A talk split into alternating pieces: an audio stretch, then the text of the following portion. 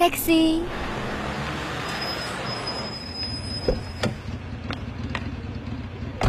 我想到外面去，去哪里都好。小姐，旅行是件严肃的事情。可我不在乎。既然这样，那么就去。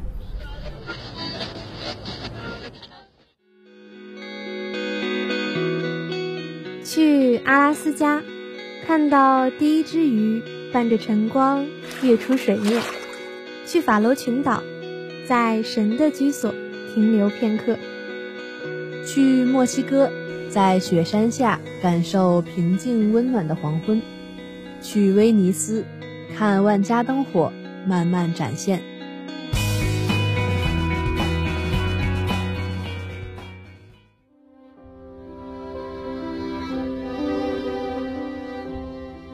去六本木的天空博物馆吃一次法餐，去诚品二十四小时书店翻阅历史，去感悟罗丹美术馆的沉思者雕塑。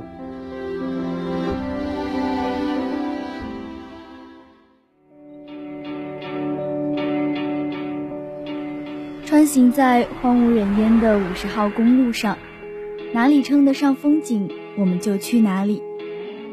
就这样步履不停。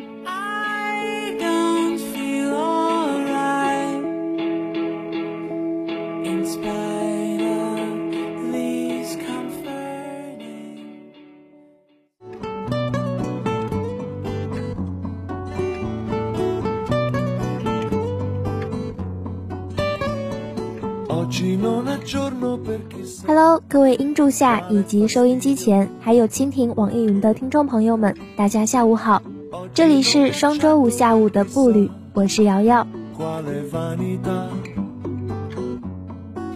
在节目开始之前呢，想先和大家短暂说几句。这期节目就是瑶瑶的最后一期步履了。在本期节目里呢，并不想和大家继续上周关于退台这样伤感的话题，步履还是步履，这是一期非常步履的步履哦。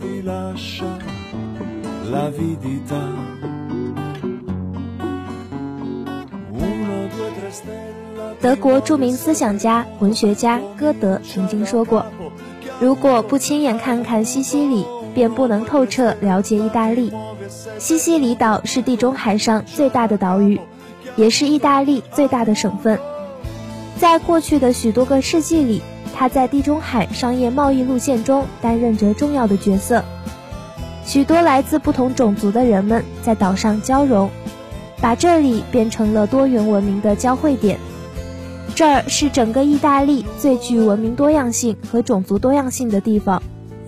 除了漂亮的人文景观。大自然也把许多奇迹安插在西西里岛上，连绵的山和丘陵，清澈蔚蓝的海水，闪耀着金色光晕的沙滩，以及全欧洲最高、最活跃的埃特纳火山。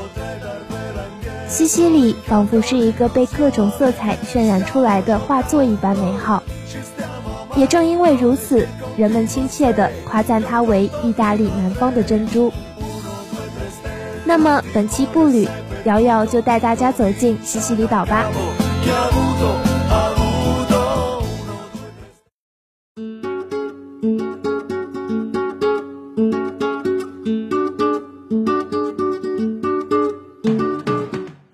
里的神秘以及感官享受并不是什么秘密，这个名声从公元前八世纪希腊人首次发现它的时候就开始流传开来。而如今，这个岛也是意大利的主要旅游胜地之一，有着各种精致的度假别墅以及谷歌都搜不到的小吃店。在西西里岛的众多城市里，卡塔尼亚绝对是让人印象深刻的地方。卡塔尼亚是西西里的第二大城市，位于西西里岛的东岸，这里几乎浓缩着西西里的整个历史。人们不需要特意去那些景点，只要在它古朴的小巷子里游逛，惊艳的视觉冲击便是一波接着一波，让人浮想联翩。斑驳的赭石墙面，古旧的绿色窗棂，灰色的屋顶和装点在阳台的小花，仿佛从古至今从未变过。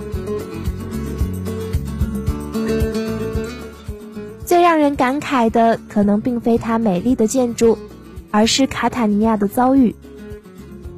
卡塔尼亚距离埃特纳火山仅有二十九公里。埃特纳是希腊语，意思是我燃烧了。这名字用在活火山身上可谓是再贴切不过了。它平时处于不喷发的沸腾状态，火山口一直冒着有毒的浓烟，因为它过于活跃，一直都有喷发的危险。意大利政府把它列为高危地区，禁止游客登山游览。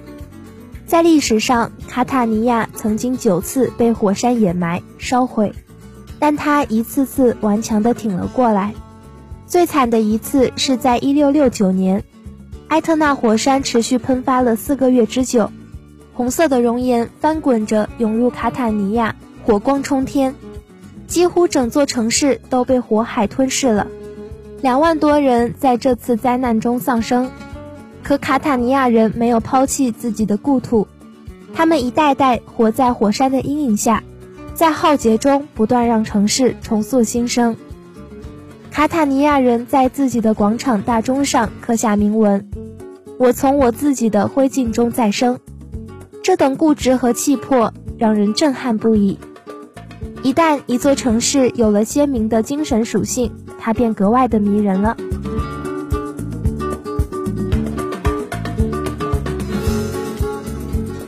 卡塔尼亚也是一座艺术之城，因其重要的地理位置。这里是西西里岛最早被古罗马占领的城镇，之后又相继被拜占庭人、阿拉伯人、诺曼人占领过。多种族文化的交融令这座古城别具一格。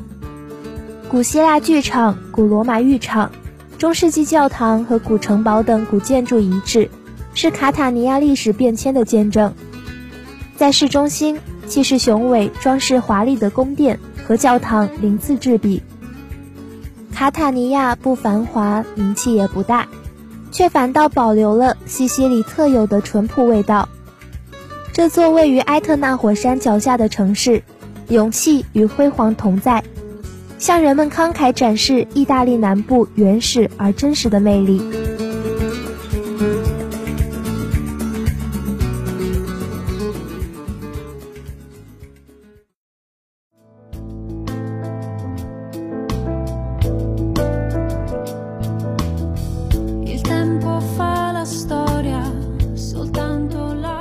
法国作家莫泊桑说过这样一句话：“如果你问我只有一天在西西里岛去哪里好，那么我告诉你，一定要去陶尔米纳。”这句话给世界文化遗产陶尔米纳带上了一个美丽的光环。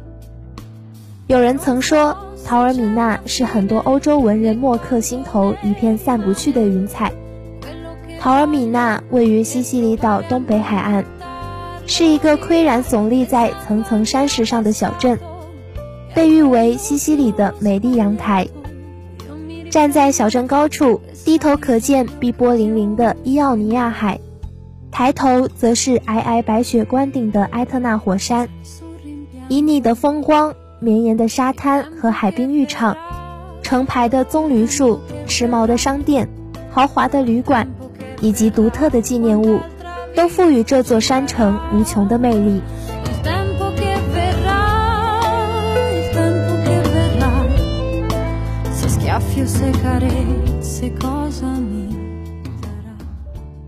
陶尔米纳的大部分住宅都分布在陡峭的街道与阳光斑驳的广场周围，窗户和阳台上满是鲜花。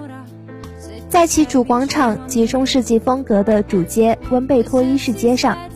星罗棋布的咖啡馆和酒吧是放松心情的好去处，即便在狭长的小弄堂里也别有洞天，三五步就是一景，处处都有看不尽的西西里风情。夜幕降临后，海风拂面，蓝山的灯火与点点繁星连成一片，令人难分天上人间。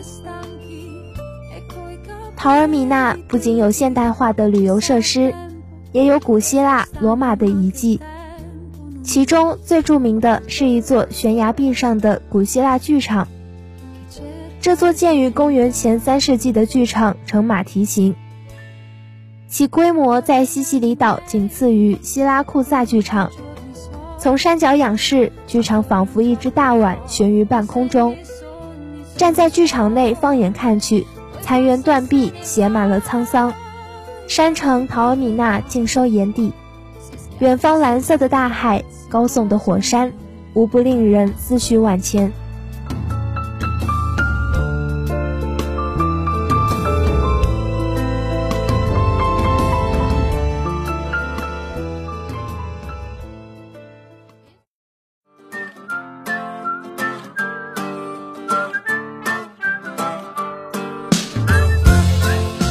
西里的独特魅力也不断吸引着世界各地的剧组，成为主要拍摄地。巴勒莫作为地中海上最大的一个岛屿，这里曾经居住过无数的民族，因此形成了一个多样化的民族。还有传说中的黑手党，而让人们更详细认识西西里岛上的黑手党的作品。应该就是那部电影史上无法超越的传奇之一《教父》系列。电影中的克里昂家族第一次将黑手党家族的生活展现给大众。巴勒莫作为西西里岛的首府，同时还有另一个响亮的名号——教父的老家。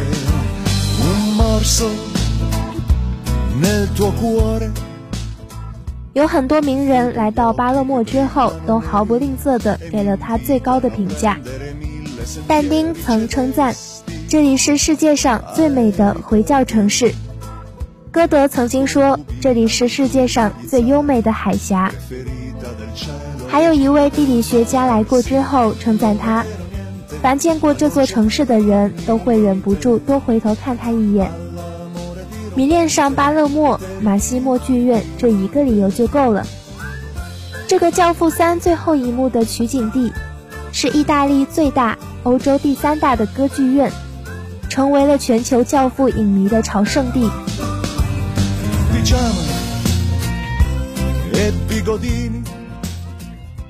如果另外还需要理由的话，那应该就是四角广场了。这个位于十字路口的小广场。成为了巴勒莫的地标性建筑。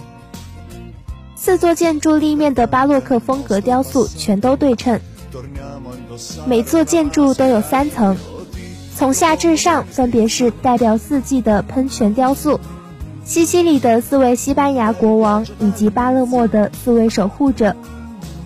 巴勒莫是一座一定要用双脚丈量的城市，只有慢慢探索，才能发现它给你的惊喜。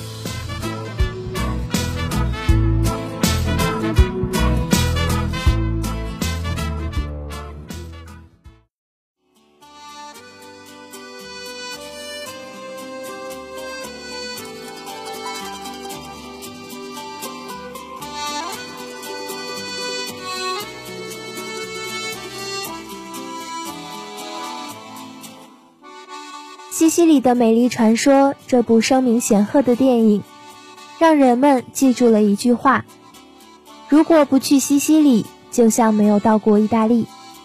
在这里才能找到意大利的美丽之源，多姿多彩的欧洲发展史。在这座岛上留下了太多璀璨的标识，让人循着不同的建筑风情，领略到各种文化的荟萃。西西里岛先后经历过希腊人的殖民、罗马帝国、拜占庭和西班牙人的统治。它在多国文化的融合下，成为地中海上一个别致而美丽的存在。明媚的阳光，略微燥热的温度，古旧的教堂和斑斓的建筑，碧蓝的海洋以及充满风情的西西里人。西西里洋洋洒洒，将浪漫与风情散发到极致。对于西西里的美，任何修饰都是多余的。如果想要真正领略到它的优雅，除了靠近它、探索它，别无选择。